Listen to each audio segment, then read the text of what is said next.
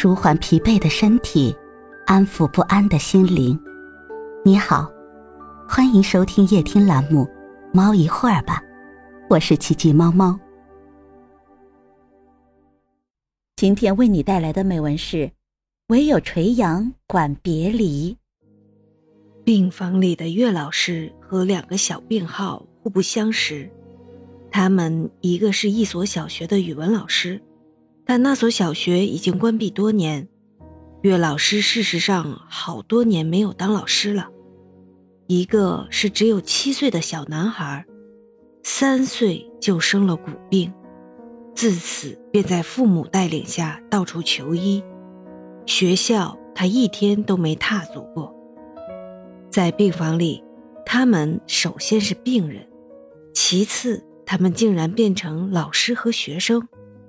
四十多岁的岳老师早已被疾病和疾病所带来的争吵、伤心、背弃折磨得满头白发。可是，当他将病房当作课堂以后，某种奇异的喜悦降临了。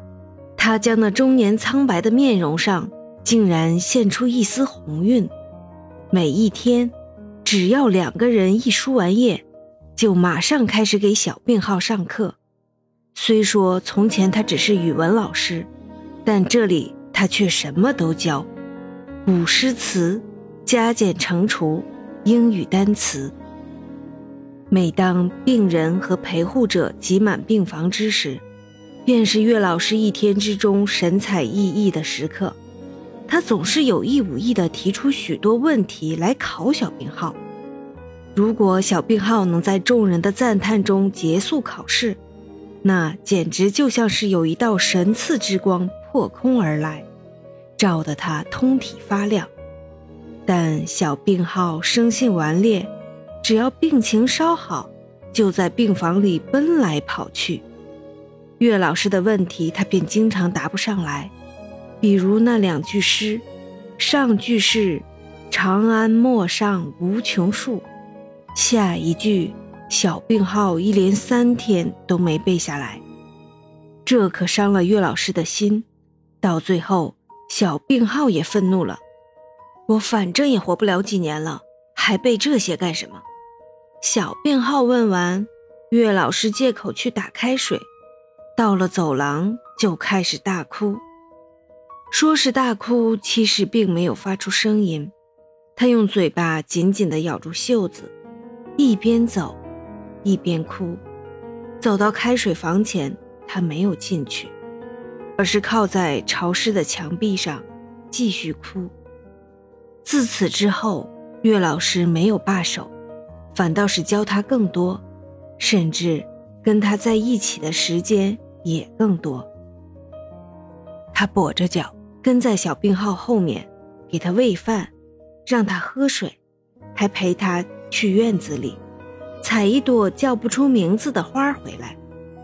小病号的病更重了，要转院去北京。听到这个消息，他夜夜难眠。深夜，借着走廊里的微光，他坐在长条椅上写写画画。他要在小病号离开之前给他编一本教材。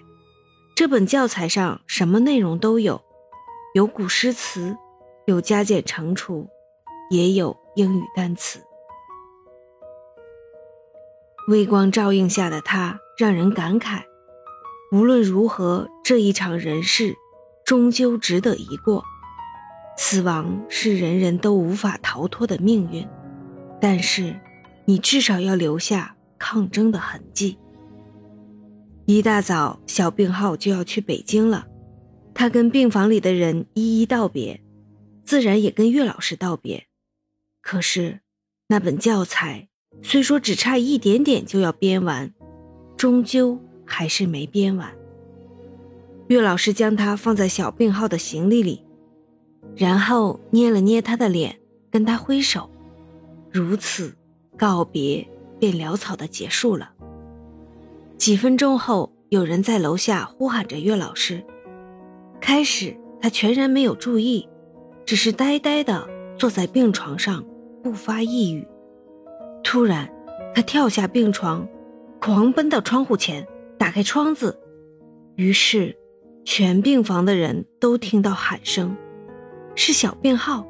他在院子里扯着嗓子喊出的，竟然是一句诗：“唯有垂杨管别离。”可能怕岳老师没听清楚，他继续喊：“长安陌上无穷树，唯有垂杨管别离。”喊了一遍，再喊一遍：“长安陌上无穷树。”唯有垂杨管别离。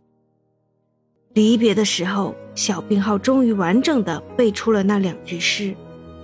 岳老师并没有应答，他正在哭泣，一如既往。他没有哭出声来，而是用嘴巴紧紧的咬住袖子。除了隐忍的哭声，病房里只剩下巨大的沉默，似乎人人都知道。此时此地，哭泣就是他唯一的垂杨。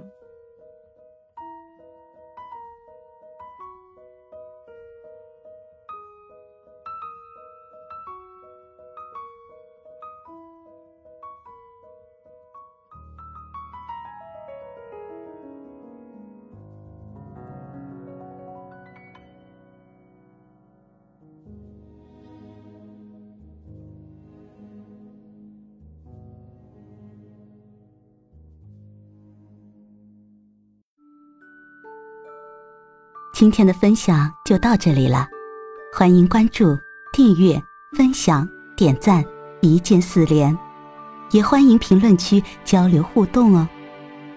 祝您晚安，我们明天再会。